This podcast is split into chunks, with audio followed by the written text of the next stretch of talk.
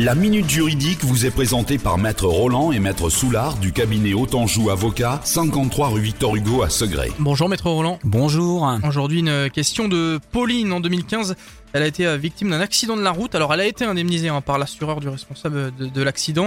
Sauf que son état aujourd'hui euh, s'est aggravé. Est-ce qu'elle peut être de nouveau indemnisée? Ah, bonjour Pauline. Alors dans le principe, tout à fait. Attention toutefois, l'aggravation est définie comme étant une détérioration des séquelles que vous aviez subies lors de l'accident initial. Ce qui veut donc dire que vous allez devoir apporter la preuve d'un lien direct, certain et exclusif de cette aggravation avec l'accident initial.